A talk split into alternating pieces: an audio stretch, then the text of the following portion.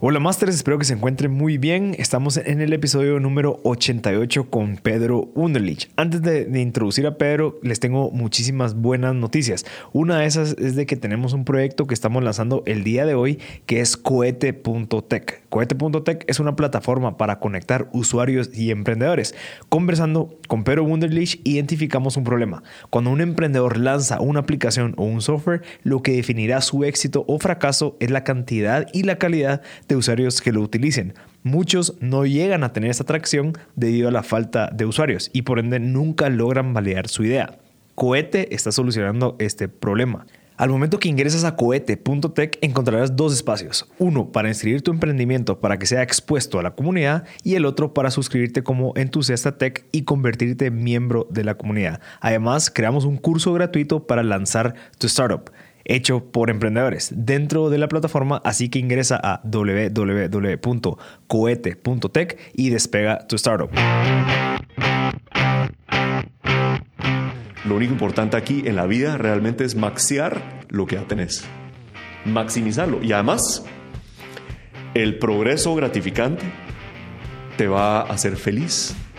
Eso te va a hacer feliz porque sentís que sos cabrón para algo. Y eso te va a hacer feliz. El sentirse cabrón para algo te hace feliz. Hola, soy Marcel Barascut y esto es MB Podcast. Para introducir a nuestro invitado del día de hoy, Pedro Wunderlich ha creado más de 16 emprendimientos relacionados con tecnología. Uno de los más memorables es Wake and Shake, con más de medio millón de descargas en 24 horas y obtuvo varias menciones y artículos en plataformas como TechCrunch y Wired. Como él dice, nunca he trabajado un día en mi vida, solo he estado jugando en proyectos de tecnología que disfruto y que me ha permitido tener un estilo de vida sostenible. Si quieren saber más sobre Pedro, pueden ingresar a ver su perfil en www.pedro.pw e identificar los proyectos que está sumergido, porque tiene muchísimos y es súper interesante. Así que gócense este episodio con Pedro Wunderlich.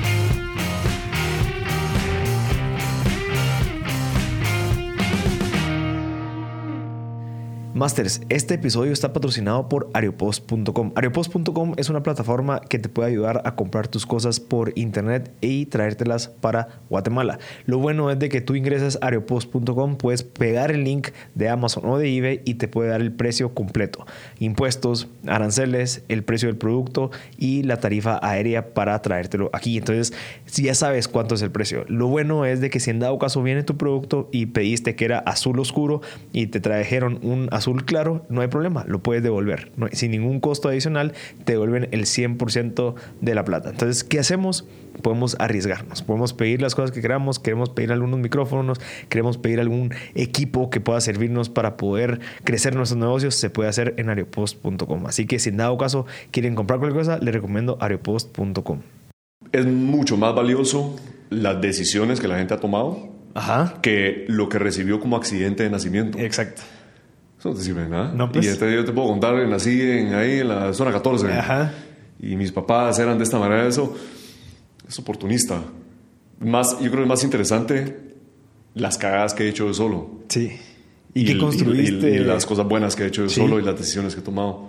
¿Y qué aprendiste? O sea, eso es lo que quiero yo. Que Y eso realmente, yo diría que, que las cosas más emocionantes de mi vida empezaron relativamente recientemente. Hasta te digo que eh, es, eh, yo, siento que todos somos unos güiros idiotas hasta que tenemos como tal vez unos 30 años. Sí. Todos somos unos mulas hasta los 30. Y yo te diría que hasta, yo nunca me he sentido tan despierto a como me siento ahora en, en mis frescos 33. Ajá. Y hasta ahorita siento que estoy empezando a entender las cosas y la dinámica del mundo y cómo funciona y qué es esto de, de, de estar consciente yo pienso de cómo era yo, como por ejemplo, cuando tenía, cuando lancé mi primera website. Yo tenía 20 años. O sea, este fue Skiffler, este periódico para la U. Yo tenía 20 años y me acuerdo, o sea, yo pienso en eso y siento que es como que si estaba como borracho. O sea, como que si la conciencia de uno es marginal y lo que te motiva y te mueve son tus instintos, impulsos y solo estás haciendo cosas incluso sin propósito y lo que más te, lo que más te motiva es qué va a decir la Mara, qué van a decir tus cuates, qué van a decir, o sea, ese, ese tipo como de prestigio, son motivaciones muy triviales. Y ahora que finalmente siento como que, que ya me estoy despertando. Y lo que me motiva son cosas mucho más sencillas. Y es como que algo muy reciente. Entonces, Pero fue por, por casarte, por tu hija. ¿Crees que eso te hizo cambiar un chingo de cosas? Yo siento que, yo siento que hay algo en el cerebro que se termina de hacer. Te lo juro, que creo que, que hasta que tenés como 30 años todo está bajo construcción todavía. El cemento todavía se está pegando. Te lo juro que creo que tiene algo que ver con eso. Es más, decidir casarme y decidir tener una hija, ambos ya fueron producto de, de esta como solidificación de la materia gris eh, y, y, de entender más lo que de verdad significa, lo que, lo que de verdad tiene importancia para mí. Y, y lo que es trivial, irrelevante, déjalo a un lado. Entonces, hasta yo lo puedo trazar, ponete en los como 18 emprendimientos que he hecho. Puedo trazar, o sea, literalmente las motivaciones de cada uno y lo que yo quería lograr con cada uno y lo que quiero lograr ahora. Y es, es dramáticamente muy diferente. Y precisamente, por ejemplo, para mí, en, en por un momento muy, por, por, muchos años, yo quería ser el, el siguiente Mark Zuckerberg. Yo quería ser el siguiente Steve Jobs. Yo quería ser, eh, y lo más no existía en aquellos días, pero, pero algo así, pues. Como que buscabas esa popularidad o esa fama. Ese prestigio, exacto. O sea, ser una. O que construyen estatuas de mí. el que hizo esto. Que, que, después eh, Walt Mossberg escriba una biografía de mí. O sea, ¿por qué? Yo no sé por qué. O sea, ¿por qué eso era? O sea, eso no es importante para mí. Pero eso pareciera que es importante para todos. Y por ende yo lo quiero. Mm. Pero eso no tiene nada que ver con qué quiero yo y, qué me importa a mí. Entonces esas eran mis motivaciones. Y hasta ahora tengo una perspectiva mucho más centrada y mucho más sencilla y mucho más eh, para mí como alcanzable personalmente y para cada quien. Y este tipo de cosas que, que yo, yo no creo que, por ejemplo, le pudiera decir a mi hija esto, hasta que ella lo entienda, hasta que su cerebrito también eh, crezca lo que tenga que crecer, su materia gris se solidifique y ese cemento deje, se, termine de secar. Entonces, si yo le digo a un teenager, por ejemplo, eh, cosas como prestigio no, no tienen que ser tu, tu lo, lo, que buscas alcanzar. O sea, pues puede ser un resultado de, pero no lo que buscas alcanzar, o popularidad. No tenés que buscar popularidad por popularidad, por ejemplo. Ella no lo va a entender. Realmente yo no creo que un teenager tiene, tiene las conexiones neuronales, o tiene que ser un virus muy especial, pero en general los teenagers, o hasta pues yo me considero que todos somos teenagers hasta los 30, no lo vas a cachar hasta que de verdad se solidifica esa materia gris. Entonces, por ejemplo, para mí, ¿qué es, qué es esto? ¿Qué es lo que importa? Por ejemplo, entonces, va.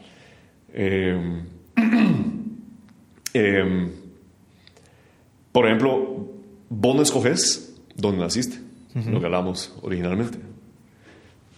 Vos no escoges con qué talento naciste. Vos no escoges qué, qué tan inteligente naciste, qué tan alto sos y tus, tus oportunidades. Tenés cero control sobre eso. Si no naciste altísimo, tus probabilidades de jugar en la NBA es muy limitado. Si, si, si, si nunca practicaste deporte porque todos tus amigos y tu familia no practicaban deporte y no tenías esa influencia, es muy difícil que después a los 30 años decidas ser un futbolista profesional. Entonces, para mí, la única real, primero nada, la, única real motivación o, como eh, misión que tenemos es solo maximizar lo que sí tenés. Volverte súper cabrón con lo que ya tenés facilidad de hacer o ya traes como naturalmente y entrarle a eso. Porque primero vas a tener eh, resultados gratificantes. Le entras, por ejemplo, si, naciste medio cabrón para dibujar, entrale con todo y maximiza eso. Porque tu progreso va a ser acelerado en comparación a la frustración de querer jugar en la NBA y sos chiquitillo y te va a ir muy difícil. Es que va a ser hasta realmente nunca lo vas a llegar a maximizar. Todos los demás tienen ventajas naturales. Entonces, para mí es maxiar aquello que tenés ventajas naturales. Entonces ya me despreocupo de, madre, es que yo quiero ser como Elon Musk. Elon Musk tiene una serie, él nació bajo y con una serie de características y circunstancias que solo él tiene. Y que a él le viene facilísimo, por ejemplo, pasarse de programar el eh, eh, ex.com a aprender ingeniería aeroespacial. A él le viene fácil, a otros no. No hace sentido que quieras imitar eso. Lo único importante aquí en la vida realmente es maxiar lo que ya tenés. Maximizarlo. Y además, el progreso gratificante te va a hacer feliz. Eso te va a hacer feliz porque sentís que sos cabrón para algo. Y eso te va a hacer feliz. El sentirse cabrón para algo te hace feliz. Y entonces, eso es, como mi, mi, número uno ahora. Estas, de hecho, son reflexiones de mi café mañanero. pues, y sabes que el, libro de Outliers de este de Malcolm Gladwell dice lo mismo que obviamente habla de las 10.000 horas, pero explica que también toda la gente es, un compuesto de muchas cosas que no las puedes controlar. Digamos, la gente que logra hacer música, no sé dónde, bueno, probablemente los papás lo ayudaron, o sea, nunca estás solo. Siempre tu contexto como que define muchísimo el éxito que tenés vos en un futuro. Entonces no puedes decir, ah, yo lo logré. No, mentiras. Tus papás te dijeron no sé qué, te metieron en ese colegio, conociste a esa persona, te gustó esa habilidad, conociste al profesor que te enseñó a tocar violín. O sea, todo es un compuesto, como que un conjunto de un montón de situaciones externas que probablemente vos lograste amarrar algunas, pero nunca lo haces solo, ¿ya? Absolutamente. Entonces, digamos, como que de, de, cierta manera, decir, lo, mismo que vos estás diciendo, a que va, yo no soy cancha, entonces yo no puedo ser modelo en no sé dónde, ¿me entendés? Entonces yo no voy a estar luchando por eso. Nunca voy a ser un modelo o, por lo menos un supermodelo, nunca. Me tenés que disfrazar bien disfrazado para que, para que salga bonita la foto, mano. Y entonces te, enfocas en, bueno, bueno, ok, probablemente no soy así, acepto que soy de esta manera, bueno, ¿cómo puedo potencializar esto? Que es lo mismo que vos estás diciendo. Y yo creo que es lo que hay que hacer. Y eso, de cierta manera, sí, tener razón, lo, lo empezamos a ver ahorita. Cuando ya de cierta manera te das cuenta y ya sos consciente de lo que está pasando. Y eso, como vos decías, yo no se lo puedo decir a mi hija. Es que no, tal vez no hay que decírselo, pero tal vez es como dejarla que pruebe. Ya sabes que falle, que pruebe. Y, ah, sin duda. no estás así como que no, eso te no, hombre, falla. Ya, aprueba y anda a hacer esto y te das cuenta. Pero, pero date cuenta vos que así son las cosas, ya, que no te estén diciendo, mira, esto no, nada. No, prueba date cuenta, caete, tropezate, chocate contra la pared y que vos vayas construyendo base eso, como que, ok, vas creando como que tu pensamiento crítico. Sí, sí, sí, sin duda.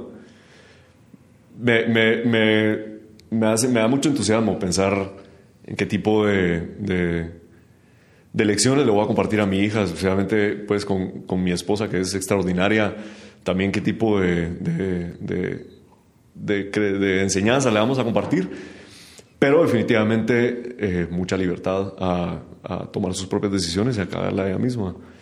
Em, por ejemplo, para mi familia era muy importante que yo fuera a la U. Para mi familia era, era muy importante, por ejemplo, que todos aprendiéramos a tocar piano. Mm. Era em, del lado de, mi familia, papá, de, parte de mi, de mi abuelo, por ejemplo, ahí hay un montón de ingenieros, eh, músicos y amantes del arte. Entonces, como cultos. Y entonces eso era muy importante inculcármelo a mí. Y por alguna razón, a mí nunca me importó. Por ejemplo, aprendí a tocar piano. Porque tocó. Hasta, hasta donde ya tenía la capacidad de decirle a mi mamá, no quiero ir a las clases de piano. Además que mi maestra era una desgraciada. una vez yo de niño, yo de niño a ella le, hice un dibujo. Porque yo nací hablando de lo que traemos y lo que no traemos. Yo puedo dibujar. Nadie me enseñó. Yo puedo dibujar, yo puedo, te puedo hacer un retrato ahorita. Ok. Eh, yo le hice a mi maestra un dibujo y lo linda que era y gracia y todo. Y al final de la clase, el dibujo lo encontré en el basurero. a partir de ese día la he odiado. Usted sabe quién es. Si está escuchando, Espero que esté escuchando. Ay, no. Total que, que a mí me pelaba, me pelaba el piano. Me pelaba. Realmente no me importaba la U. Yo no quería ir a la U. Pero ahí sí la presión era demasiada. Y bueno, fui a la U. Y ahorita, de hecho, ejerzo algo que casi que nada que ver con la U. Que es desarrollar, o sea, de cierta manera... Emprender, pues emprender es, es algo multi, multihabilidoso. No, no es así de que puedes ir a aprender a emprender a la U. Tengo mis dudas incluso de todos estos como carreras de emprendimiento que, buscan enseñarle a emprender. Yo siento como que, si, si, si tenés el, el, picor de querer emprender, lo vas a hacer. O sea, eh, es, es, es casi, es imposible de ignorar cuando querés, hacer, cuando querés resolver un problema y te duele tanto ese problema, te molesta tanto, de que te incomodas a toda costa para resolverlo. Y eso no hay que enseñarlo. Yo creo que lo único que hay que enseñar es enseñar a la gente a identificar los problemas que les molesta. Pero bueno, regresando al tema, eh, de nuevo, yo fui a la U, no quería ir a la U. Y fui, saqué la carrera, Virgo, saqué Relaciones Públicas con un minor en Psicología. Yo no fui a aprender a hacer relaciones públicas, yo siempre he sido extrovertido. O sea, es como que fui a estudiar algo de lo cual yo ya tenía habilidad de hacer. Y, y, sinceramente, ahora viendo para atrás, yo creo que esos cuatro o cinco años hubieran sido mejor invertidos haciendo lo que ahora. O sea, metiéndome los pencazos, probando, y ese cometiendo error. de inversión, tal vez. Nada, o sea, nada me ha dado más educación que emprender. Nada me ha, me ha, dado más. Eh, eh, es una maestría y un doctorado juntos y acelerado. Y entonces, eh, sí, el punto es de que, de que, de que, que, bueno, entonces, regresando a mi hija, ¿qué le voy a inculcar a ella? Mejor que ella decida que ella vaya como que sintiendo el terreno de donde lo siente más sólido y que camine en esas direcciones. Yo solo puedes asegurarme que no para en la cárcel. Exacto. Y ya. Y así como que no. Y que, no, que no asesina a nadie. y que nadie se entere. Por lo menos. Son pajas. no, no, son mentiras, son mentiras. Más todos tenemos un mensaje que queremos llevar a los demás. Puede ser de inspiración, información y educación. El podcast es la plataforma para hacerlo. Con más de dos años de experiencia en la creación de podcast, Envy Media te puede ayudar con la producción, edición, distribución e incluso streaming en vivo para que te enfoques en lo más difícil. Únicamente en lo más difícil que es la generación de contenido. Me hubiera encantado que existiera un servicio así cuando comencé hace dos años. Cuántas cosas me pude haber evitado y cuánto dinero me pude haber ahorrado. Envy Media está para cortarte el camino. Tenemos más de 25 clientes y estamos abriendo espacio para más. Si desde hace tiempo tienes esa espinita de crear tu propio podcast, te queremos dar un descuento para que te animes a hacerlo con Envy Media. Escríbenos a info.mpodcast.net o ingresa a www.mpodcast.net para reservar tu espacio. Hay espacio limitado, así que apresúrate. Empecemos si quieres hablar un poquito de la parte de los comienzos de todo este tema de desarrollo. Pues, o sea, vamos a llegar a tus éxitos, pero también como cómo fue que empezaste el tema de la, de la revista, que empezaste a trabajar, eh, todos estos movimientos o esas como acciones que vos tomaste y de cierta manera fueron como que vos, nadie te, te dijo, mira, haz esto, emprende, probá a hacer aquello, sino que creo que vos lo, lo traías ya en sí. ¿Cómo fue que comenzó eso? Y vamos desarrollándolo. Súper. Eh, digamos, el, el, rollo emprendimiento es lo mismo. No, yo no creo que tiene como que una, un momento donde yo decido, yo quiero ser emprendedor, yo quiero emprender. Solo surge, solo tengo la inquietud y, y le doy, le doy eh, eh, libre rienda a esa inquietud y a ver a dónde me lleva. No, no ando decidiendo quiero emprender, no es, no es una misión emprender, sino que tengo, tengo una natural inclinación a querer resolver los problemas yo mismo. Entonces, a no esperar de que alguien lo solucione por mí, sino que yo quiero solucionar los problemas yo mismo. Entonces, en este caso, eh, mi periódico satírico, que es en la necesidad, lo que yo quería era, en, en esta U en particular, hay eh, una dinámica social muy, que me parece muy chistosa, que es la dinámica de fraternidades y sororities y eh, el resto de alumnos que deciden no meterse a, ese, a, esos grupos. Ah, no, bueno, de, hecho hasta tiene, tiene un insulto, tiene un, tiene un, los que se mantienen independientes le llaman GDIs, que son Goddamn Independents. Y eso es denigrante, o sea, es un concepto, o sea, si no te metiste a una fraternidad, sos un loser. Y toda esa dinámica me parecía tan chistosa. Entonces, yo me quería burlar de todo, pero de una manera de que no genere defensa, de que no genere eh, una respuesta que, apague la conversación. Entonces, con sátira, lo, lo de sátira es de que puedes crear crítica social escondida como un chiste o como una exageración. Y entonces pasa desapercibido. La Mara se ríe, la Mara se lo comparte a sus amigos sin darse cuenta que incluso posiblemente se están burlando de, ellos. Y eso era de incluso, yo de los que más, yo me burlaba de todos, pero de los que más me burlaba era de las fraternidades y de las sororities. Y ellos eran mis lectores número uno y ni lo sabían, que era de ellos la burla. Y lo chistoso, la sátira, por lo menos la sátira bien hecha, es una en donde la gente ve lo que quiere ver. Entonces, las fraternidades pensaban que los estaban celebrando. Y los GDIs, los independientes, notaban de que se estaban burlando de las fraternidades. Entonces, tenía lectores felices por todos lados. Fue un gozo hacer eso. Entonces, eso era como que yo quería hacer crítica social. Entonces, Ahí hice mi... ¿Y eso lo desarrollaste vos? O sea, vos en ese momento ya sabías desarrollar web y todo esto. Es que saber desarrollar, lo hice en, WordPress. Ya. Abrís tu cuenta, compras tu, dominio. Es como un blog. Es como un blog vestido de... En este caso sí lo vestí como que si fuera The New York Times. Mm. O sea, parecía un noticiero. incluso las noticias eran noticias. o sea, pasó no sé qué, no sé qué clase. O, o sea, todo sonaba legítimo. Entonces la gente hasta incluso no sabe si era verdad o era mentira, pero después lo leías y obviamente era una gran exageración. Eh, sí, yo no lo tuve que programar. O sea, solo lo montas en WordPress y lo lancé en, Lo que más costaba era escribir los artículos. Pero eventualmente yo, yo ya tenía 18 personas colaborando conmigo. 18 patojos que les pagaba en pizza en cupones de Papa John's les pagaba, porque obviamente no había visto. Pero todos felices de ser parte del comentario social. Entonces tenía un fotógrafo oficial que se iba tomando fotos de situaciones en la U, de diferentes. Entonces nuestro, nuestra fotografía era muy, muy legítima, muy auténtica. Tenía tres personas que hacían Photoshop y el resto eran writers. Y de hecho, el primer, el primer eh, eh, semestre yo escribí casi todos los artículos. Y después ya el resto de la Mara lo mantenía. Cuando me gradué, de hecho, se mantuvo todavía, sin liderazgo, se mantuvo todavía como, como, un año y medio más solito.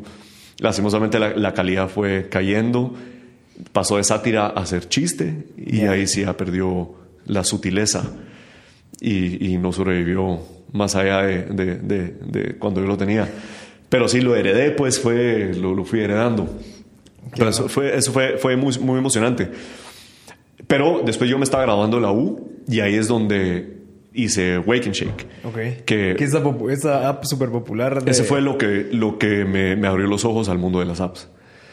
El App Store tenía, creo que tenía como ocho meses a un año de estar existiendo, había muy pocos apps. Creo que había menos, menos de 50 mil apps. ¿Ahorita cuántos hay? Más de un millón. Más de un millón de apps, o por lo menos. Y, active developers, hay un millón de active developers. Cantidad de apps, sí, tal vez uno o dos millones. Eh, de hecho, vamos a hablar de eso, porque eso no es, no es, no es intimidante y no es relevante la cantidad de apps que hay.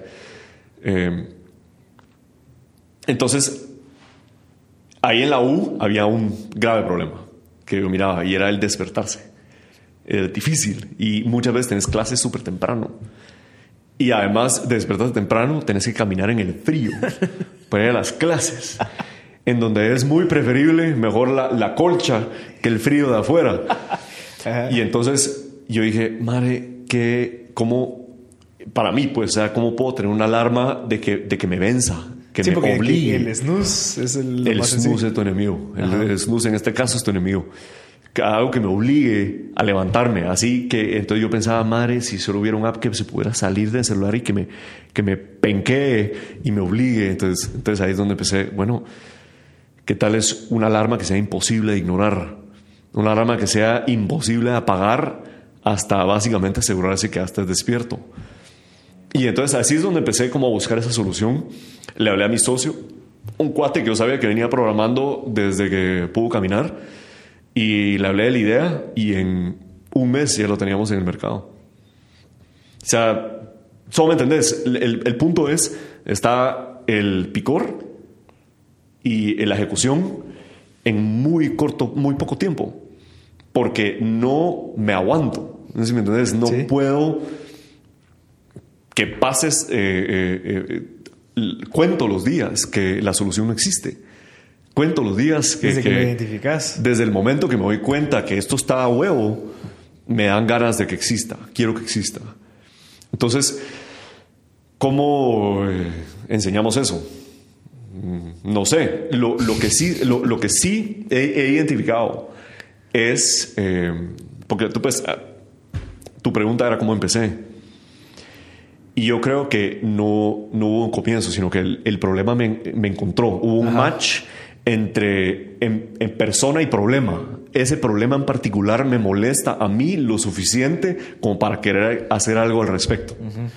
Entonces yo creo que el, cómo empezar no es tanto, sino que tienes que encontrar tu problema, o tienes que encontrar aquello que detestas tanto, que, que, que, es de cierta forma de que te incomoda eh, que no exista una solución. Y, y, lo tenés que resolver. Como esa astilla que te la tenés que sacar el chel en el ojo, que cada vez que parpadeas te chinga. El afta que tenés en la boca, que, o sea, es imposible ignorar, básicamente, así. Por supuesto, también el match de la forma que yo eh, diseño productos eh, es, es, también, y la razón que me interesa hacerlo es porque también tengo otro elemento muy personal mío, y es que a mí me encanta el humor, el chiste y la diversión. Eso es para mí, o sea, todo producto que he hecho yo tiene un elemento o chistoso o un elemento, em, digamos, como, como divertido. Tiene que ser divertido, si no, no me interesa. Entonces también he encontrado la forma de hacer que me interese aún más. El problema es suficiente que me molesta y la solución es tal de que me interesa hacerla yo. Exacto. Y me he encontrado, de hecho, con eh, cuates míos, conocidos, que me proponen, hey, hagamos esta idea, o hey, ¿qué te parece esta otra idea?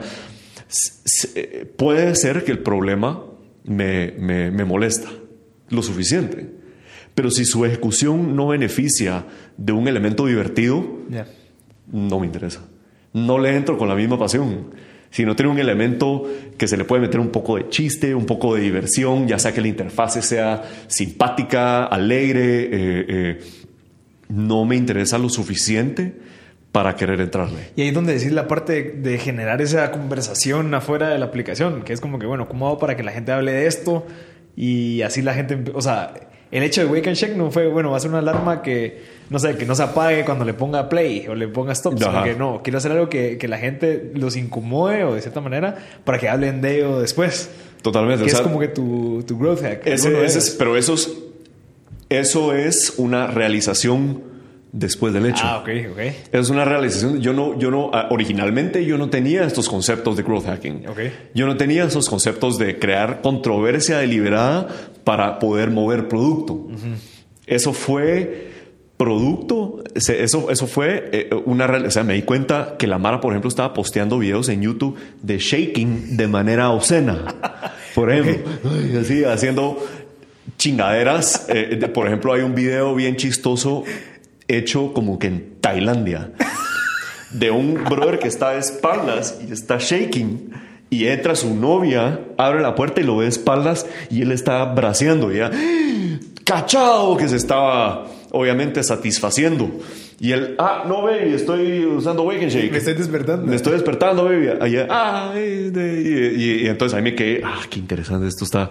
Es, es, es, un, buen, un buen elemento para tener para mover producto. Ajá. Pero eso fue después del hecho. Esto, fue, esto es una De hecho, todo el tema de growth hacking, de, verdad lo puse en práctica hasta React Messenger. Ya, ya lo puse, ya lo puse verdaderamente en práctica. O sea, el, tema de, de, la controversia, digamos, es un resultado de vos querer hacer algo las cosas diferentes. O sea, como que quiero hacerlo divertido, los es divertido. Y ese resultado, o sea, esa consecuencia de hacerlo divertido es que la gente hable de ello después. Absolutamente. Y, y es interesante porque, mira, no es necesariamente. Eh, la fórmula del éxito, porque he tenido muchos fracasos. Y de hecho hay, hay gente súper pilas que lo que lo mueve es crear una versión un poco mejor de lo que existe. O, por ejemplo, tropicalizar ideas. Hay maras súper pilas para eso y tienen enorme éxito. Simplemente mi, mi, argumento no es eso, sino que solo es, o sea, no es de que estoy dando la fórmula al éxito. Pues, o sea, lo que estoy diciendo es, vos me preguntaste cómo empecé o cómo empezaría quien sea. Y yo de verdad creo que tiene que ser solo un match entre un elemento de cosas que ya se te vuelve irresistible. Ok. Emprender. Entonces es el problema que te importa lo suficiente y con una ejecución de que conecta con lo que te hace a vos vos.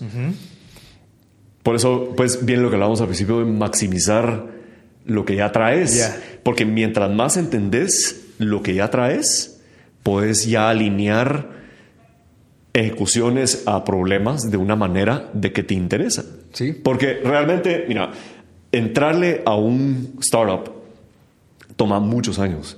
O sea, son varios años. O sea, realmente desde el momento que ejecutas, después crecerlo y, entrarle es súper difícil. Es dolorosísimo, es cansadísimo. Eh, hay muchas veces hasta recibes comentarios muy negativos, es una batalla. Y entonces, si no te superapasiona, o sea, pero es que incluso la palabra pasión es, es, es sobrevendida, porque no, no es algo que vos, no, no, es un fuego que vos puedes prender, no es, no es sino que es más, o sea, es, es, tan sencillo de alguna manera, por alguna razón, te interesa, te gusta más el chocolate que la vainilla. o sea, de alguna manera, a mí me interesa más productos divertidos que productos más sobrios. Pero ¿qué me decís de productos sobrios? Tienen mucho éxito. Y productos divertidos, muchas veces, tienen mucho éxito. Hay para todos. Entonces, ¿cuál es lo que te interesa? La ejecución, la, la, la, forma, eso. Entonces, así es, creo yo, como empezás pero no es una decisión, sino que es un match entre elementos que ya te, te obligan, te obligan a querer emprender. ¿Qué, hubiera pasado si no hubieras tenido ese socio de que desarrollaba, digamos, qué hubieras hecho? ¿Hubieras vos buscado a otra persona para ah, Sí, sí. O sea, sí, sí sabías que era tecnología lo que querías resolver. Sin duda. Ya. Es que porque necesitaba escala. Ok.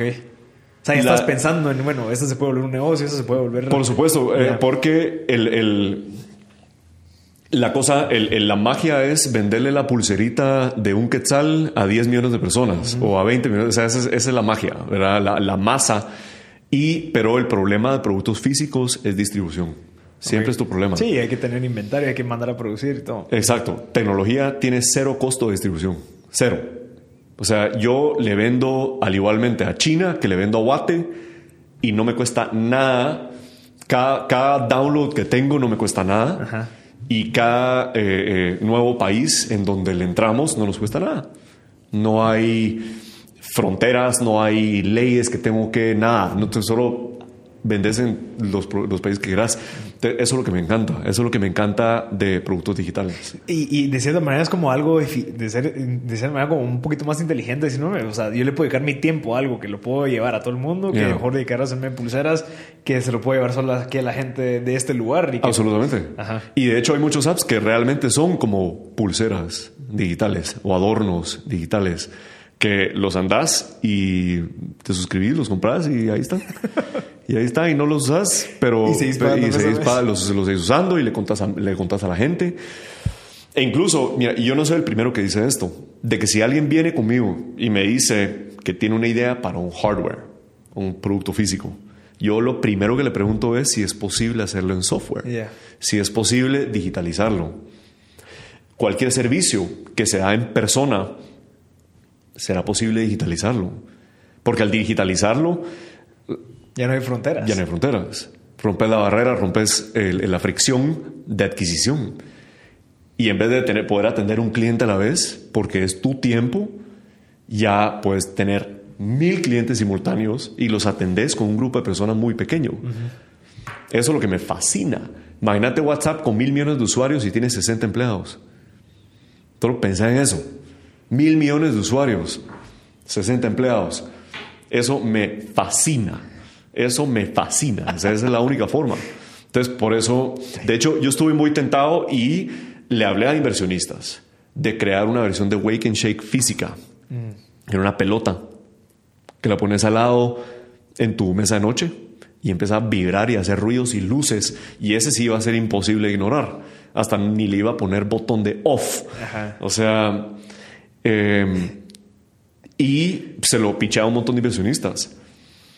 Y em, el interés, eh, eh, eh, pues había interés porque iba a ser parte de la marca Wake and Shake. Entonces había interés, pero precisamente la misma preocupación. El costo de hacer un aparato físico, por tan sencillo que sea, luces y vibración.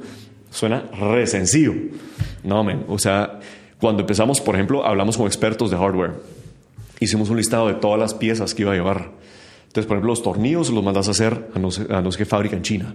Después el, el, casing lo mandas a hacer a no sé dónde. El chip, que tenía que ser custom, lo mandas a hacer a otro lado también. Entonces, coordinas como unos 7, 8 providers y al final todas esas piezas tienen que match perfectamente. Entonces, son ciclos de iteraciones, como de un año, solo para tener un prototipo bien hecho.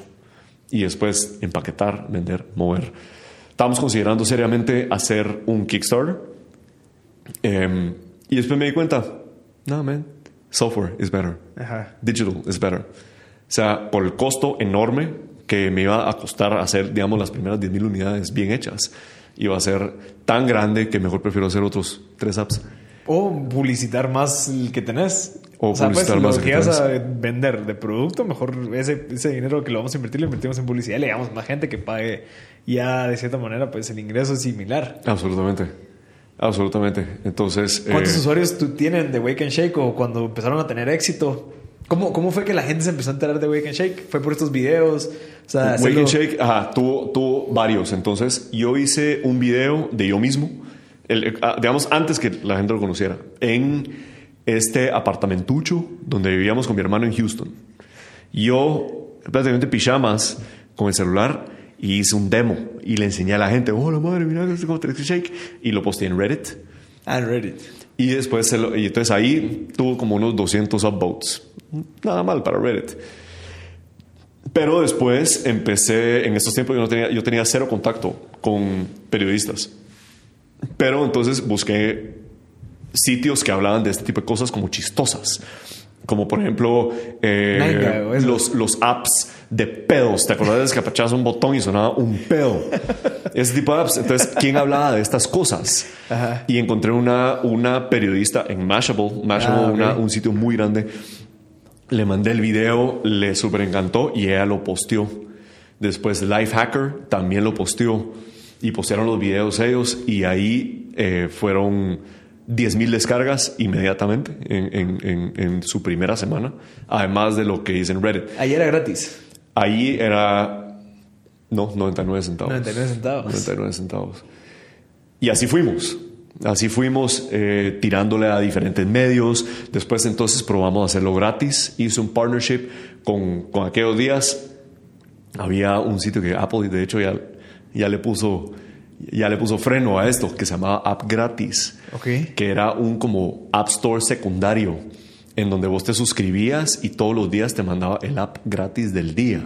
Un app que era pagado, ahora es gratis solo 24 horas. Entonces ellos eh, ya tenían millones de downloads en este app gratis. Y, ellos estaban, entonces hice un partnership con ellos, lanzamos Wake and Shake por ahí, la segunda versión de Wake and Shake por ahí. Ese día, en 24 horas, 650 mil descargas. En ese día, en 24 horas. Tanto de que TechCrunch publicó de que app consigue 650 mil descargas en 24 horas. Y entonces después cuando al día siguiente se olvida de pago, entonces teníamos 650 mil personas probándolo y hablando del app. Ajá. Y que otras 300 se iban a meter pagándolo.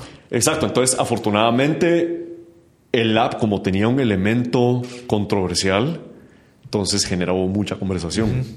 Entonces, sí, una fracción pequeña de esos 650 mil después se convirtieron pagados, o sea, que, le hablaban a Mara, pero lo que ya tenía era esa e, ese, eh, conversación de una masa tan grande que se autoalimentaba.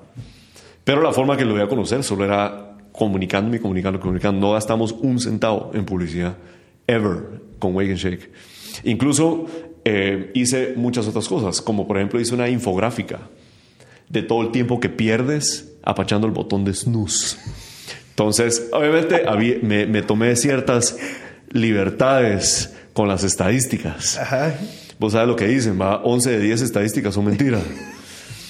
Entonces me, tomé mis libertades y hice una mi infográfica y se lo mandé a los medios y algunos sí lo publicaron. Y decía, güey, que yo también lo puse en Reddit y todo ese tipo de charadas. Entonces, así ese, como que en aquellos días era como tipo como mercadeo guerrillero, que es en esencia mercadeo que no pagas, tratando de generar controversia para que se mueva. Haciendo videos chistosos de Wake and Shake, publicándolos en YouTube, después haciendo trailers y finalmente iterando. Eh, Ah, eh, lanzando, ese es como que nuestro otra como secreto de cómo logramos downloads y es eh, funcionalidades de huevo para que Apple nos haga featured constantemente. Entonces, afortunadamente, básicamente, a excepción de un app que lanzamos que se llama Tiny Pop, todos los apps que hemos lanzado han sido featured por Apple. Tiempo, pero esas funcionalidades es eso, okay, que sea algo interesante, algo interesante. digamos como moverlo en vez de estar apachando un botón. Todo lo que le lanzamos, ajá, lo que le, lanzamos, por ejemplo, fue un elemento competitivo, multiplayer, en donde mm. tú ganabas puntos por shake, qué tan duro shakeabas y qué tan temprano en la mañana era, era, lo que determinaba cuántos puntos ganabas. Y después tenías, te conectabas a través de Facebook y salían todos tus amigos de Facebook. Y era un ranking de todos los que están shaking y, y, qué tan temprano y cuántos puntos llegan. Y el ganador de la semana salía coronado por el resto de la siguiente semana. Entonces, Apple le hizo featured por ese multiplayer. TechCrunch le hizo un artículo, alarma multiplayer. Y, y, ese tipo de cosas que eran ambos entretenidos y, y un, un, tema para la gente y para Apple, pues andar haciendo featured. O sea, nada, nada le gana a, ser featured por Apple. Es, es, una publicidad sensacional. Mira, y el, y el tema de, de, tu página web de antes también la volviste de cierta manera como que la gente sabía que existía por medio de eh, como creatividad, pues. Publicidad guerrera. Ajá, que no estamos hablando de que pediste dinero y que necesitamos para... Ni un centavo. Entonces, ¿cómo, ¿cómo podemos desarrollar eso que la gente entienda que se requiere solo de creatividad para poder de cierta manera tener éxito en el comienzo de tus emprendimientos. Bueno, yo creo que eh, eh, regresa a lo mismo de que se te es irresistible solucionar el problema. También se te es irresistible contarle a la gente. Querés que la gente sepa de esto porque te, te, crea algo en ti tan valioso que crees de que seguramente va a haber otro brother como yo o otra chava como yo con los mismos intereses o mismos, mismos dolores y quiere esta solución. Entonces, no te aguantas contarle a la gente tanto de que, de que tiras donde miras oportunidad, la tiras.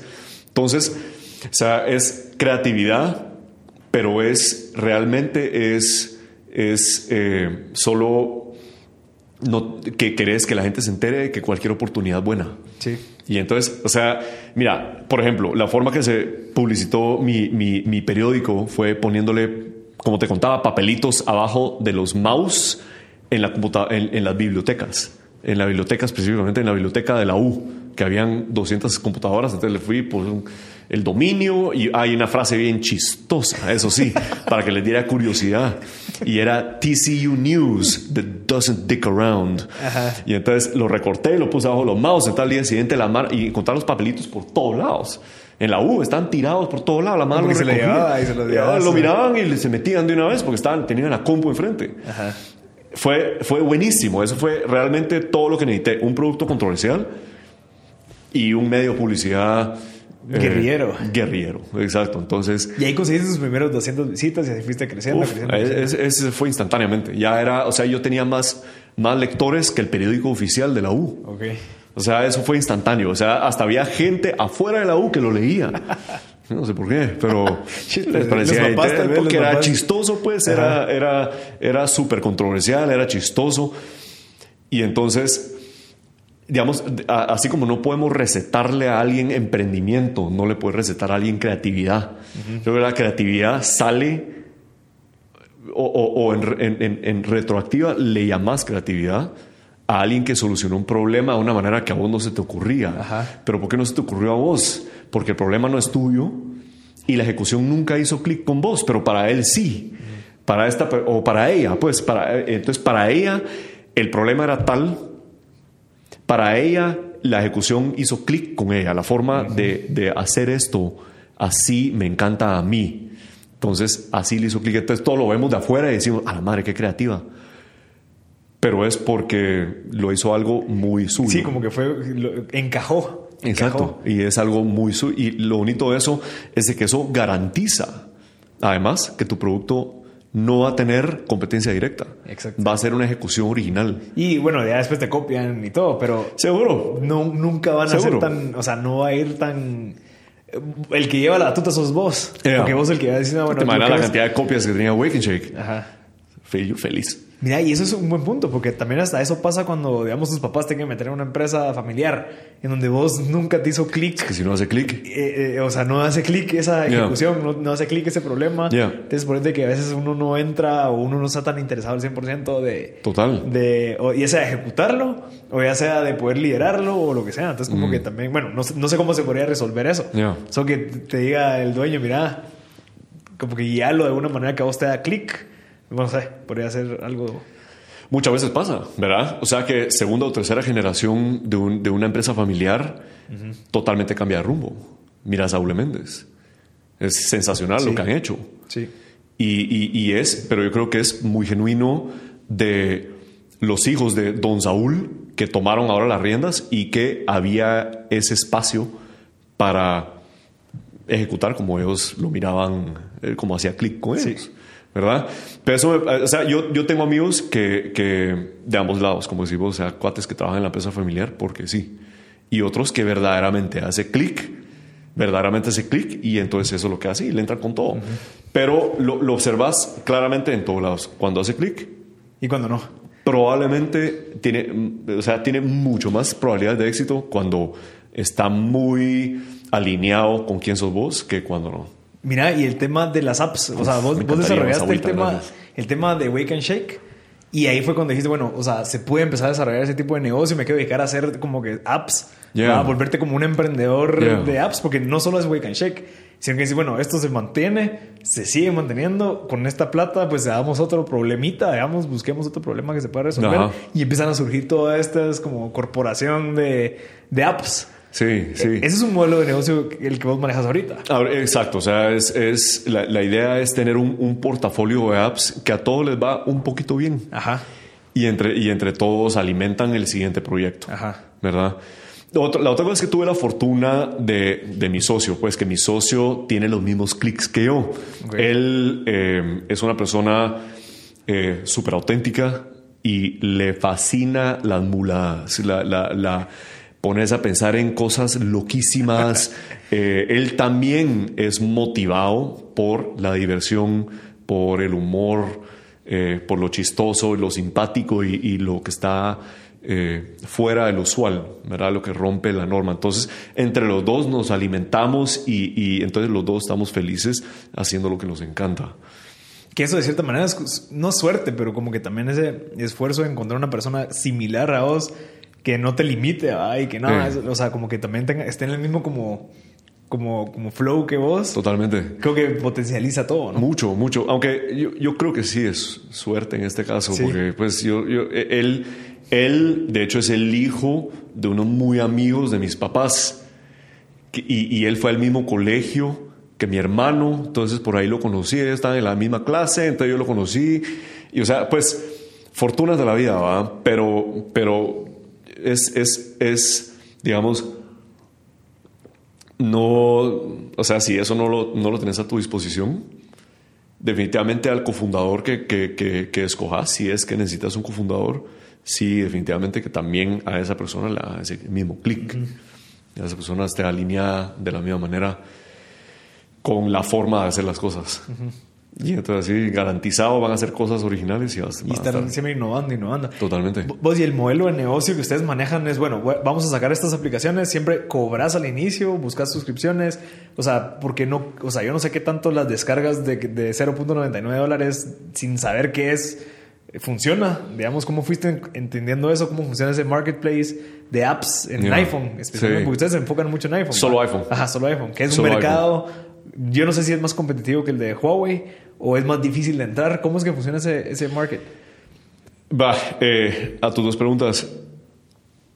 Em, primero, el modelo de negocio, nosotros no somos másteres en modelo de negocio todavía. Todavía lo estamos descifrando.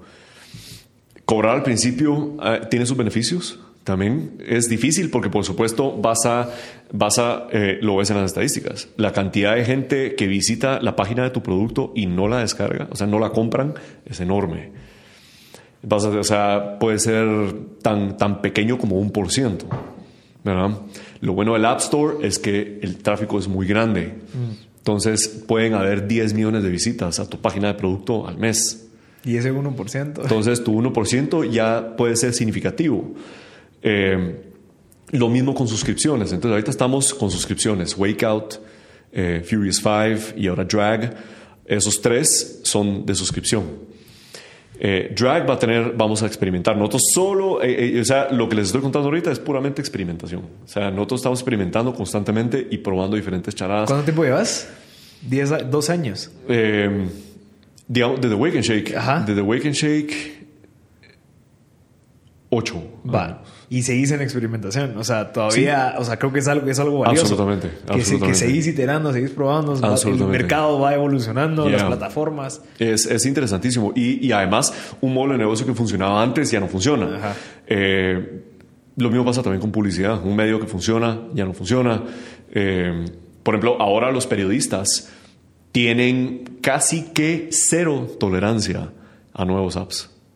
Les escribís, hey, mira mi nuevo app les pela. Ahorita están enfocados en AI, están enfocados en robótica, en VR, AR, Bitcoin, un poco, eh, cripto, Pero ya, les mandaba, mira, nuevo app innovativo, eh, innovador. Nada. Ya muchos. Ya no hablan de eso, ya no hablan de apps. Se fue el tren. Entonces, antes era bien a huevo. Yo le escribía a un periodista y me contestaba ese mismo día. Qué buenísimo, y con más preguntas. Y entonces yo le mandaba, mira, aquí hay códigos gratis para que lo usen con tus compañeros. y todo. Y era era una mina de oro en ese sentido y ellos nos hacían toda la publicidad. Periodistas ya no nos responden. Incluso periodistas quienes yo tuve un poco de conversación y rapport y se unió, ah, ya los tengo en la bolsa, ya no me contestan. Ya no me contestan, se acabó, ese tren ya se fue. Al menos que estés trabajando en algo de lo que está de moda ahorita. Entonces, si te estás echando un AI, eh, yo no sé, un AI que te dice, te, te dice qué comer ese día, yo no sé. Eh, entonces, eso sí les va a interesar. Pero eso va cambiando, al igual que modelos de negocio van cambiando. Eh, puede que suscripciones ya no funcionen en el futuro cercano. Yo creo que es muy probable. Y también vos como autor, digamos, o desarrollador, tenés una cierta como reputación dentro de las aplicaciones. Entonces, digamos, si vos de Wake and Shake, que tuvo un éxito, saca otra, probablemente va a ser más fácil que los de iTunes te la promuevan, porque es el mismo autor, o no hay... No. No. O sea, independiente cada una, por más que seas... Independiente cada uno. Candy Crush. Eh, bueno, es, Sí, bueno, en el App Store, en el App Store yo tengo o sea, ya tengo un como agente asignado.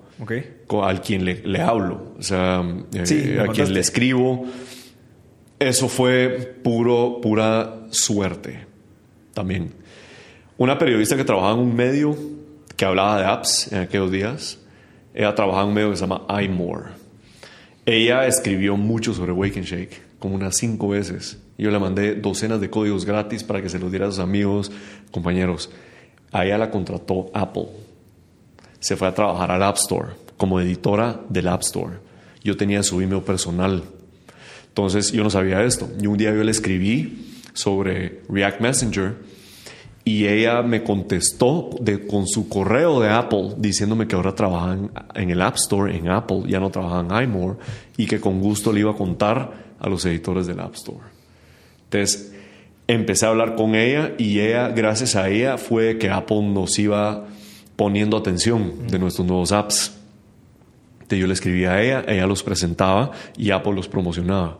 Todos los días saben de haber unos mil apps nuevos. Sí. Pero el nuestro lo promocionaban. Entonces eso, eso fue por no encontrar mejor palabra, suerte. Pero también, también construcción de network, o sea, de cierta manera es como que, bueno, Supongo. vas a ser buena onda con todos, les expones, tratas bien a las personas. Supongo. Y después ya se volvió algo, algo como casi que tradición. Allá lo promovieron y alguien la reemplazó y ella en vez de solo desaparecerse me presentó al nuevo. Mira, Pedro, te dejo con no sé quién, quien ahora va a estar encargado de tu cuenta, digamos. Y pues a él también lo promovieron y ahora ando con otro. y así, entonces ya tenemos nuestro chavo, ¿verdad? Nuestro chavo. nuestro chavo que trabaja en el App Store Editorial Team. Interesante. Es un contacto que cuidamos mucho, por supuesto, no lo ando molestando a cada rato, le escribo eh, solo con cosas de valor. Cabal, ese es otro punto. Eh, entonces, y no estás dando su contacto a todas, a todas las personas. no se lo ve a nadie. Ajá. No, es que sí, eso, eso sería eh, una, un abuso, probablemente, si se lo, se lo doy a la gente. Si es de que le presentara otro app de alguien más, sería realmente porque considero que, que Apple porque ahora tengo como un entendimiento del patrón de las cosas que le interesan ah, en el App Store, de las cosas que salen featured. Entonces sí, sería, tuviera que ser algo así. Te ya se lo presenté y mira, te ¿Y ese patrón como que es? O sea, como que ¿qué, crees que es el próximo hit de alguien que diga, bueno, quiero saber una aplicación? No, aquí está la cosa. Apple no necesariamente promociona apps que les está yendo increíble. La Mara diría, ah, Apple solo va a promocionar apps que les hace pisto. Porque Apple se queda con 30%. De todo lo que se vende. De todo lo que se vende a través de Pero no, dentro de la, del app, no. Digamos, los in-app purchases. 30%. También. Sí. Ya. Suscripciones, 30%. Pero digamos el tema de Spotify. Que vos te metes y te dice, bueno, suscríbete en la página que te tienes que meter. meter. Ahí Apple no tiene control. Ahí no. Ah. Pero si te suscribes a través del app, 30%. Y por ende, la suscripción adentro del app de Spotify es 30% más cara. Ya. Entonces, mejor te suscribes en la web. Ya te entendí. Yeah. Ok. Yeah. De hecho, muchos apps están pasándose a modelo de suscripción afuera de la app para no pagar ese 30%. Exacto. ¿verdad? Pero ahí, ahí ya le agregas un poco de fricción. Entonces tienes que hacer que la gente se vaya y probablemente tienes pérdida. No que en el app solo pones ahí, ya, ya te, te creas una, una suscripción. Yo apostaría que tu pérdida es por lo menos 30%. Mandarlos a tu propia website. Ya. Entonces, para mí me hace sentido. Entonces, apps muy bien diseñados. Apple le encanta el diseño. Apple, apps muy lindos. O sea, hacen un diseño hermoso. Lo promocionan instantáneamente. O sea, casi siempre jala, jala atención. Apps de que le van muy bien en otros medios. Por ejemplo, en Product Hunt o en Reddit o salen en algún noticiero, tienden después a ser promocionados adentro de Apple. Muchos apps hoy en día, la única razón que están saliendo en los medios es porque consiguen un montón de inversión. Sale la noticia, no sé qué app, levantó 10 millones de dólares, entonces sale en TechCrunch y si sale en TechCrunch tiende a ser promocionado en Apple. Esa es otra. La otra es de que es exclusivo a Apple y es controversial. Nosotros. Eso es lo que hacemos nosotros. Exclusivo a Apple y son muy interesantes, muy llamativos, eh, eh, raros, eh, hacen algo muy diferente. Apple le encanta eso. Entonces, si, si solo es una, una derivación de una idea que existe, no lo van a promocionar. En ese caso, por más bien diseñado que esté, si hay otros establecidos adentro del App Store, que va, a ser, va, a ser, va a ser un Everest echarse esa, lograr que te promocionen. Entonces esas son como las, las reglas ahí. Mira, y el tema de, de, las otras aplicaciones que hiciste después, tuviste, bueno, obviamente ya conseguiste inversión de ciertas, de algunas, me estabas contando. Tuvimos esa fortuna, sí. ¿Cómo, ¿Cómo funciona el tema de buscar inversión en temas de apps? O sea, cuando asumo que se, se basan mucho en temas de users, se, basan mucho en temas de, de descargas. Mm, porque ahí no estás hablando tanto del modelo de negocio de la aplicación, sino que es mucha, llegamos a esta, hay interés. Así se va a poder monetizar en dos años, no sé. Depende. realmente depende. por ejemplo, es muy atractivo para inversionistas un app que no necesariamente tiene modelo de monetización, pero tiene un mercado gigante. Por ejemplo, una red social o un app de chat.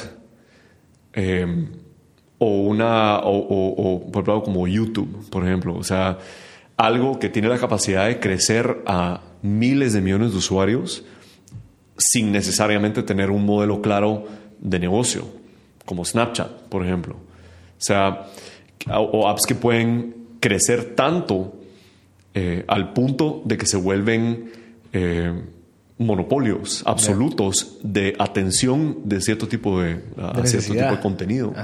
Entonces, esos son muy atractivos muchas veces. pero son atractivos solo si están en las manos de, de personas que han demostrado que tienen la capacidad de ejecutar a ese, a ese tamaño, o sea, llevarlo a ese sueño. Entonces, si es cualquier chato con un sueño, no necesariamente, sino que tiene que ser alguien, digamos, alguien que dice, voy a hacer un AI que te va a hacer esto y tiene un mercado gigante. Esa persona tiene que haber demostrado previamente su dexteridad con AI. ¿Verdad? Sí. O alguien que dice que va a montar una red social sobre cripto o eh, sobre, sobre eh, eh, blockchain. Tiene que ser alguien que demuestra su, su conocimiento profundo de blockchain. No necesariamente teniendo que tener un usuario o ni software ya hecho. Pero, por supuesto, hoy, hoy por hoy, de nuevo, las cosas van cambiando. Eh, también alcanzar a un inversionista también tiene su arte. A veces es posible contacto directo, solo buscar los correos y cold email. Y eso abre algunas puertas. Pero nada abre más las puertas que referidos. Tener a alguien que conoce al inversionista, probablemente que ha recibido inversión del inversionista, sos cuate o de alguna manera le has generado valor a esa persona y eventualmente le decís, mira, nosotros estamos haciendo esto y creo que le interesaría a tu inversionista. Me lo puedes presentar. Ese inversionista quizá no invierte, pero te presenta a otros inversionistas y ahí se van los dominós y quizá así conseguís inversión. Lo otro es definitivamente es estar en un eh, en, una industria, en una industria que está muy caliente, muy caliente. AI, AR, VR, eh, blockchain están muy calientes. Fintech y todas estas. Fintech, creo que ya, está pasando un cacho el calor. Mm. Pero si estás en algo muy caliente, ahí naturalmente el pisto va donde está el entusiasmo. y, y, ahí sí, muchas veces hasta vas a ver, van a haber apps, van a haber software, van a haber empresas que consiguen inversiones absurdas, evaluaciones absurdas, y todo el mundo, porque los inversionistas quieren agarrar la ola. Entonces, ahí definitivamente eh, es una forma. Eh, si estás Pero, de nuevo, yo argumentaría que es mala idea meterte a una industria muy caliente solo porque hay pisto. Regresando a lo mismo, si no hace clic con vos, no vas a poder aportar valor. Y ningún inversionista te da pisto de todos modos porque no te apasiona realmente. Entonces, eso eh, eh, definitivamente, hasta, hasta, bueno, tomamos un par de pasos atrás. Asegurarse de que lo que estás haciendo hace clic con vos. Porque esa paz, nadie, eh, eh, los inversionistas les encanta invertir en gente que está ardiendo por el problema que están solucionando. Eso es, eso es una, aumenta tus probabilidades bastante. Conseguir inversionistas y no solo inversionistas, conseguir cofundadores. Es si vos tenés esa, eh, nadie le importa más este problema que a vos. Exacto.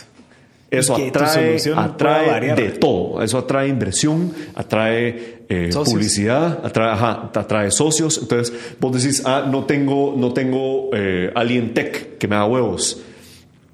Entonces, empezá por convertirte en la autoridad de ese problema. Comenzá con convertirte en la persona más apasionada del mundo a través de tu blog, tu Twitter, tus videos, tu hasta, hasta TikToks haces sobre el tema. Y ahí vas a conseguir a alguien garantizado, alguien tech que haga con vos y te dice, mira vos ya vi, escuché tu blog o tu post, me encanta, entrémosle algo. O sea, porque vos ya sos esa autoridad y de esa manera tenés muy altas probabilidades de conseguir inversión. Entonces, eso es otra. Y, finalmente, digamos, es eh, estar en los medios por una razón u otra también esa fue la forma que nosotros atrajimos nuestro primer inversionista en aquel entonces con React Messengers porque salimos en los medios con algo muy interesante. Diferente. En, diferente en una industria que estaba hot. Facebook acababa de comprar WhatsApp por 18 mil millones de dólares. Nosotros estábamos haciendo, en esencia, lo que nosotros pensábamos era la siguiente evolución de WhatsApp, agregándole un elemento simpático a WhatsApp básicamente. Quiero tomarse fotos cuando mandas un mensaje. Con cada mensaje que mandas, captura tu expresión facial y la agrega al mensaje. Y eso estaba, eh, fue muy divertido, atrajo, eh, en ese, teníamos unos cuantos usuarios y entonces cuando se lo presentamos a la prensa, a, las, a los medios, ningún medio Guate, por cierto, solo medios internacionales. Eh, incluso no recomiendo jugar con los medios de Guate. ¿Por qué? Juegan por otras reglas. Ok. Juegan por otras reglas. Quieren que les rasquen las espaldas y ellos te rascan la tuya. A mí no me llega. Y también el mercado local, pues probablemente no te interesaba tanto. No. Yo, yo nunca, yo he hablado con varios, nunca he encontrado un medio en Guate. Más allá, incluso, me atrevería a decir, más allá, el único que de verdad ha sido interesante para nosotros ha sido nuestro diario. Pero nuestro diario, eh, me atrevería a decir, no tiene mucho mercado iPhone. Ya. Sin embargo, ellos han, ellos han sido, nos han dado cobertura bastante genuina y bastante... Eh, pero más allá de eso, nunca he tenido la, el deseo, he buscado y sin entrar en detalles, solo me he encontrado con unas cosas menos eh, que te dejan con mal sabor, digamos, para promocionar tu app. Entonces, bueno, salir los medios, te da, te da exposure, y ese exposure puede ser que resulte en algunas conversaciones. Va, y la parte fea de esto es, bueno, ¿cuándo de verdad necesitas inversionistas? O sea, ¿cuándo de verdad yo debería salir a buscar? ¿Sea que es por, por, por vanidad? ¿Sea que es porque quiero decirle que conseguí esa inversión? O sea, porque eso pasa. No, no, le estás hablando a, Pedro que está un poco más despierto. No haga nada por vanidad. Pedro de 20 años te diría, a huevos, se mira virguísimo. Ajá. Conseguís chavas. Pero ahora te dice, no, no hagas nada por vanidad. Ajá. O sea, satisfacete con los cumplidos que te da tu pareja. Ajá. Ya, o sea, no hagas nada por vanidad. Ok. Em, la regla es esta. Si tu producto o servicio necesita crecer muy grande antes de poder monetizar, como una red social, eh, una red social tradicional, necesitas inversión. Sí, porque necesitas espacio en la nube, necesitas infraestructura, incluso más desarrolladores. Absolutamente. Si estás haciendo algo técnicamente tan complejo que necesitas talento que no existe en tu región y necesitas contratar afuera, probablemente necesitas inversión. Porque necesitas un equipo técnicamente muy avanzado y esos son caros. Si, a ver, si estás creando hardware, probablemente necesitas inversión. Eh, o ya sea un Kickstarter y ya ves que la mitad de los proyectos en Kickstarter ni, ni, salen a luz. A pesar de los millones que levantan, ni salen a luz. Entonces, hardware probablemente necesitas inversión y buena suerte consiguiendo inversión si estás haciendo hardware. Porque es muy difícil. Al menos que ya tengas reputación de haber hecho hardware exitoso. Ahí yo te diría definitivamente con su inversión. Pero si son, pero yo, yo, diría que la mayoría de proyectos se pueden, se puede crear una versión pequeña sin inversión.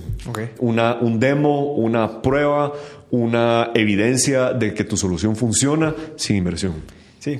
Solo vos con conocimiento básico de cómo usar los, las herramientas que existen online o vos y alguien técnico. O solo vos que sos técnico. O sea, pero, pero probablemente no necesitas inversión. Sí. En toda probabilidad, yo te diría 9 de 10 proyectos no necesitan inversión. Sí.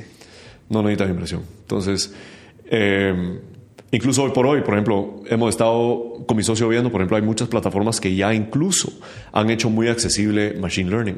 Mm. Ya casi como algo que solo le agregas a tu app. Machine Learning. Ya no tienes que vos armar todo tu algoritmo y tener matemáticos en tu empresa creando modelos estadísticos ridículos. No, conectas TensorFlow, por ejemplo, que es de Google, open source, TensorFlow, open source, o cualquier otro.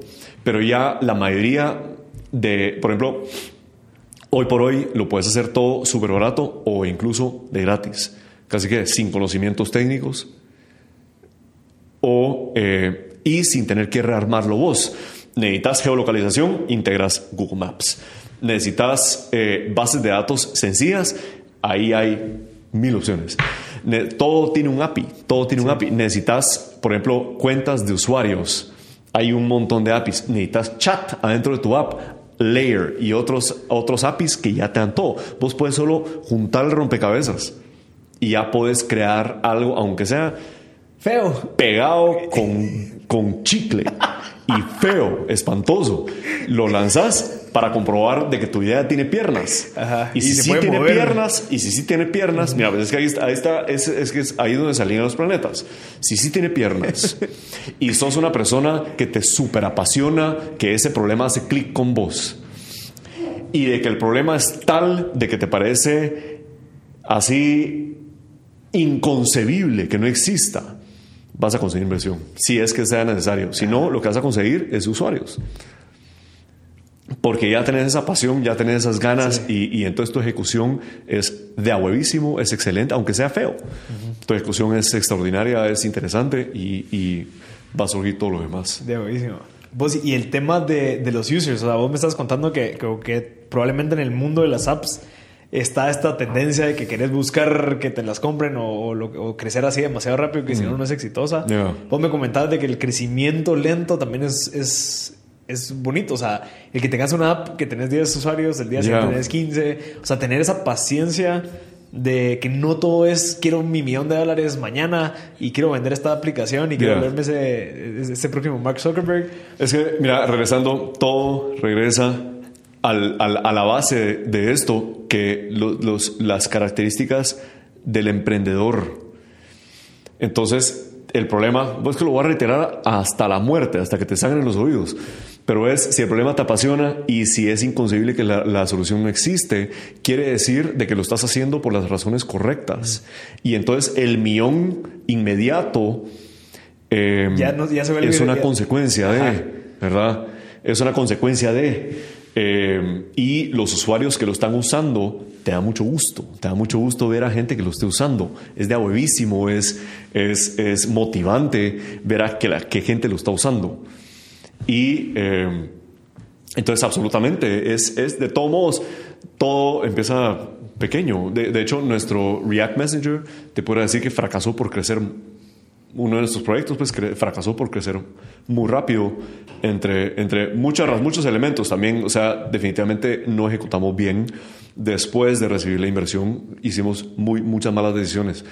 Pero el crecer muy rápido nos afectó, no estábamos listos nos damos listos. Em, realmente, si lo, si lo, pudiera hacer de nuevo, yo lo lanzaría solo, nada que en una ciudad, en, un sector de esa ciudad, y que lo use una familia, y después dos, y que después que lo use un colegio, por ejemplo, como le pasó a Snapchat, que solo lo use un colegio, como le pasó a Facebook, que solo lo use la U, que solo lo use Harvard, ¿verdad? Así, o sea, restringir su uso. Eso me parece mucho más sabio, mucho más da huevo. Eh, Product Hunt originalmente era by invitation only. Ahora es una masa, pero es que lo hacen para poder asegurarse que todo está bien antes de crecer demasiado. Te contaba pues nuestro proyecto ahorita Furious 5, una app de ejercicios extremo de 5 minutos. Te hace 5 minutos, 5 días seguidos. Em, ahorita tenemos 20 usuarios, 20, 20 paying customers y están felices. Lo usan prácticamente todos los días. Y eso, lo que es ahorita, porque sea lo acabamos de lanzar hace tres semanas, lo que es ahorita es evidencia que estamos en el camino correcto. Y ese app básicamente lo hice para mí, para mi socio. Nosotros dos nos encanta. Nos encanta este, este nivel de ejercicio y que te podés realmente hacer sudar a un nivel ridículo en cinco minutos. Nos encanta, nos fascina y y hasta, incluso mi esposa me dice, se nota hasta en la ejecución que el app es, es tu mejor app. Me dice, este es tu mejor diseño. Pero es porque yo nunca he tenido algo que haga tantísimo clic conmigo. Y entonces esta gente que lo está usando, ellos como que si sintieran lo que yo siento, porque me han escrito algunos reviews extraordinarios y algunas personas que me han escrito, una persona particular que hasta me manda el screenshot de la primera medalla que se ganó por hacer ejercicio cinco días seguidos. Entonces, ese, ese clic que estoy haciendo con otros es la forma de crecer.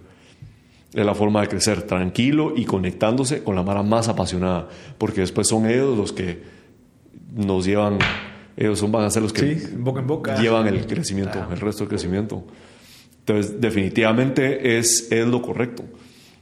Es lo correcto, no es tratar de, de, de volverse pues, el, el- el famoso, el que tiene toda la inversión, el que sale en las entrevistas, el que lo comparan con Elon Musk. No, men, El Elon Musk de Guate. es una comparación más errónea que me han hecho, pero gracias. No sabes lo que, lo que lograste ese día. Sabes quién sos, espero. Va a estar muy borracho el día que lo dijo. Era, ¿Puedo tener más agua? Sí, sí. Me encantaría. Va. Y bueno, si es pausa. Buena onda.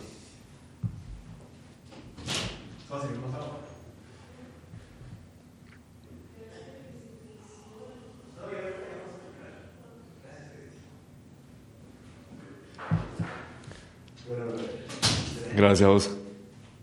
Yeah. Debería de tener acá, acá tu whisky, ¿verdad? No, me fíjate que voy a traer un pitcher ahora, mejor. Más fácil. Yeah. Ajá. Yeah. Va, regresando, mira, Pedro, entonces, para ir terminando, ahorita tenés una nueva aplicación que se llama Drag. Que va. Drag, ajá, que- la está, está en producción, la estamos Ajá. haciendo. Y es, eh, es, es un to-do list con superpoderes Ok. para poder organizar tu semana 10 veces más rápido de lo que puedes hacer con cualquier otro app. Y eso, y, de, nuevo, lo estamos haciendo con mi socio para nosotros. Porque es, nosotros, como trabajamos con muchos proyectos, velocidad es lo más importante, velocidad y versatilidad. Porque nosotros, por ejemplo, tenemos 10 tareas hoy, lograste hacer 7, te quedan 3. Las 3 tengo que pasar para mañana, mañana tengo que planear mi día, después tengo otras 10 y tengo que distribuir tareas en diferentes días y en diferentes listados. Y entonces, eh, ese tipo de, de velocidad lo estamos haciendo para nosotros y es lo que necesitamos. Entonces, si consigo inicialmente 10 usuarios apasionados por eso, va a ser una muy buena seña. Ese lo lanzamos quizá, ojalá, en abril. Estamos estimando. Pues qué, qué genial. Y eh, ahorita está en Product Hunt, si no estoy mal, para buscar suscriptores, para que la gente se pueda sumar a, es un a probarlo. Es, es que en. Product, Hunt, eh, en Product Hunt tiene una división para apps que no han lanzado todavía, que se llama Ship o Upcoming, de su división de Upcoming. Entonces ahí formamos una página donde estamos aceptando beta testers y la Mara que se apunte antes de lanzar les vamos a regalar su primer año. Ok, Año. Su primer año. Ok. Y ahorita, de nuevo, no es buscar el millón mañana. Yo no, le- no me interesa cobrarle a la gente inicial. Lo que me interesa es tener esos 10 usuarios súper apasionados. Y que te esté dando feedback también. Que me pues, esté dando feedback. Eso vale mejorando. más que cualquier piso que me puedan dar. Porque a la hora de la hora, eventualmente sí es crecer a tal nivel de que ya- ya esos, a esos 100, 200 personas que les regalé un año es insignificante. Porque el resto de la mara está pagando. Claro. Pero si lo puedo perfeccionar para esas 10, 20, 30 personas que les encanta, entonces es muy posible escalarlo a 10 mil o 20 mil. Ya con esas features específicas. exacto, pero ya bien pulidito. Ajá. Encontrando Mara que tiene la misma pasión que yo de organizar su semana rápido y que necesitan su versatilidad para iniciar su semana, su día, saber qué toca y tener tantas charadas simultáneamente. Ahorita tenemos tres proyectos al mismo tiempo. Ajá. Tantas charadas al mismo tiempo que necesitas superpoderes. Pues, ¿y qué pensás de eso? De, que, que, que recomiendan que te enfoques en un problema, que te enfoques, digamos, ¿por qué no te quedaste solo con Wake and Shake si viste que funcionó? Y que, ¿por qué no solo en ese? Es que eso es que eso es lo que hace clic con algunos. Hay gente que de verdad lo único que les interesa es que podamos vivir en Marte, por ejemplo, o que lo único que les interesa Yeah. es de que en la calle solo hayan carros eléctricos, ¿verdad? Hay gente que sí tiene ese, ese, ese interés singular absoluto. Mi interés no, no es ese y nunca he tenido, o sea, nunca he podido eh, eh, te- tener, tener esa, esa miopía tan fuerte.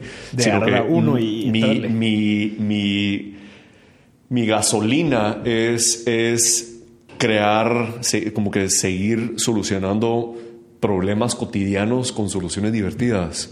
Ese es como, o sea, eso es mi enfoque. O sea, si, si, si lo miras desde afuera pareciera que me estoy diversificando demasiado, pero realmente sí estoy enfocado en una cosa. En resolver problemas. En resolver, resolver algunos problemas cotidianos con soluciones divertidas. Entonces sí estoy enfocado. O sea, realmente no he hecho una cosa. Ya que tu portafolio de productos es diferente, al final están solucionando ese problema que vos tenés. Ajá, o sea, te le estoy dando de comer a esa necesidad mía. O sea, no, no, de nuevo, yo no, yo no busco, ahora ya no, por lo menos ya no busco hacer lo que es, lo que le he dado a los demás o ser esa persona que es conocida como la persona que está buscando solucionar, eh, o limpiar los ríos, por ejemplo, o, y que a eso me dedico el resto de mi vida. No, o sea, mi, eh, no soy así. Quisiera, a veces sí lo pienso, qué hago sería tener, pero, pero no. Yo no escogí eso. Y regresamos a lo mismo. Yo no escogí eso. Entonces aquí ando maxeando a lo que sí soy bueno. Exacto. Para lo que sí funciono. Entonces, sí, no. no yo, no le veo ningún problema con eso. Y hay eh, eh, emprendedores muy pilas que manejan mucho más empresas que yo simultáneamente, mucho más proyectos que yo simultáneamente. Lo único que me hace falta es poder tener un equipo que pudiera yo delegar más tareas o más que eso va a venir con el tiempo, va a venir con el tiempo. Ahorita simplemente no, no he visto para andar contratando a Mara. Y los proyectos realmente no tienen la escala como para, para meritar un gran equipo. Un gran equipo. Ahorita es manejable, yo creo que, que eso, eso va a caer por su propio peso. Eh, pero esa es la, la fórmula, digamos. Si, si, tu interés es emprendimiento en serie, eh, definitivamente la, la fórmula finalmente si es tener asistentes, tener a Mara, Mara, poner a un líder en cada uno de los proyectos. Eh, ojalá eh, que, que, a eso vaya la cosa. Y pareciera que sí. Entonces, eh, sí. Mira, y para, para, ir terminando, pero ¿cuál, qué, qué, libro crees que podría recomendar a la gente que te sirvió bastante, ya sea ahorita en el, en el, nuevo Pedro o antes que, mm. que, te, que, te, cambió de cierta manera como que la perspectiva, que crees que le pueda servir a la gente? Ah, aquí ese, ese, ese momento muy Ahorita hay mucha gente, eh, a mí me pasó, cuando yo escuchaba a gente que yo admiraba decir algo, yo lo tomo como, como, como que si fuera la, la, palabra. Entonces, me estás poniendo una gran responsabilidad de recomendarle a alguien algo que realmente lo, lo, mande en un camino correcto. y realmente, como que hay, hay muchos libros que me han influenciado, pero recientemente y te digo en el último mes que me ha pulido mi perspectiva y que le ha puesto palabras, eh, lo ha puesto en palabra lo que vengo sintiendo los últimos dos años y es las lecturas de Séneca. De Séneca, el, del estoicismo. estoicismo. Entonces, leer en Cómo vivir una vida feliz de Séneca, por ejemplo, es una lectura de tres días tiene joyas muy interesantes. Lo que me interesa, lo que me gusta de este tipo de cosas es eh, porque son, son de, tienen, tienen un fin abierto, ¿verdad? No te estoy recetando algo muy específico, como, mira, léete, no sé, el, el, el diario del ingeniero, o sea, sino que es, esto es aplicable a, cualquier, cosa. y cualquier cosa que estés haciendo en la vida y, y, y para verdaderamente solo solidificar el hecho de que la mayoría de cosas que crees que son importantes ahorita en tu vida no lo son. Y realmente, pero realmente poder decir me pela a las cosas que son triviales. Entonces, eh, yo creo que las lecturas de Seneca son, son, son, realmente valiosas. Sí, yo he, escuchado mucha gente del podcast que habla mucho del tema de estoicismo y es una filosofía eh, que cuando la entendés es como... Y, y, también, de cierta manera, creo que la vivís, o sea, cuando estás viviendo en estos momentos de, donde existe mucho ego, en donde existe mucho de, de mucha, o sea, como que, eh, no sé, a veces necesitas humildad o lo que sea como que estas lecturas te hacen entender de que sí. O sea, incluso puedes hasta vivir mejor con esto que como estás ahorita gastando lo que querrás. Innegablemente. Y, y como emprendedor, tenés, tenés que sacrificar muchas cosas. no, te, no te queda otra. Vas a, vas, a, vas a tener que hacer decisiones de en dónde querés meter tu tiempo, cómo querés invertir tu vida. De hecho, el, que me, el, el, el autor que me, que me metió a ponerme a leer estoicismo es un autor que se llama Ryan Holiday, que escribió un libro que se llama The Ego is the Enemy.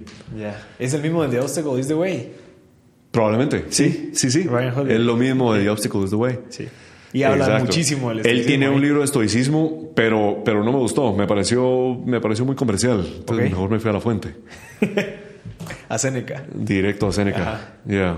Entonces sí, yo diría que hay que, hay que, estudiar estoicismo. Brother, buenísima onda. De verdad, pero mira cómo te pueden contactar, digamos, toda la gente que quiere empezar a hacer una app. Tal vez te quieren pedir un consejo.